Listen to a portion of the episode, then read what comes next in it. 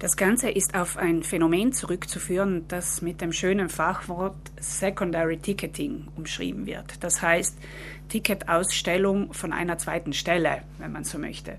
Das Ganze wäre eigentlich untersagt, denn in Italien dürfen Konzertkarten nur noch namentlich verkauft werden. Dazu werden auf den offiziellen Ticketportalen vor dem Kauf die entsprechenden Angaben abgefragt. Das ist gesetzlich so vorgesehen, um den Schwarzmarkt zu unterbinden.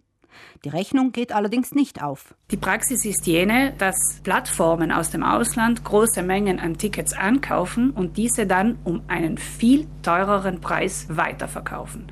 Zum Schaden aller Konzertbesucher und Konzertbesucherinnen. Gerade aktuell hat es sich wieder gezeigt, im Mai 2022 soll Vasco Rossi nach Trient kommen und man findet Konzertkarten, die mehr als doppelt so teuer sind als jene des offiziellen Veranstalters.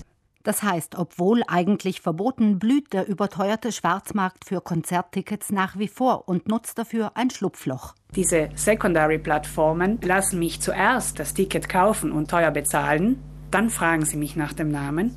Im Hintergrund wird dann beim offiziellen Veranstalter das Ticket angekauft, an mich weitergegeben und die Preisdifferenz einbehalten. Um solchen Betrügern von vornherein aus dem Weg zu gehen, sollten Sie umsichtig vorgehen, wenn Sie im Internet nach Konzert oder anderen Tickets Ausschau halten. Informieren Sie sich zuerst, wer der offizielle Verkäufer der Tickets ist. Fragen Sie, wer der Veranstalter ist. Googeln Sie ein bisschen. Schauen Sie auch auf die Preise. Wenn Sie Riesenunterschiede feststellen, dann kann hier irgendwas nicht mit rechten Dingen zugehen.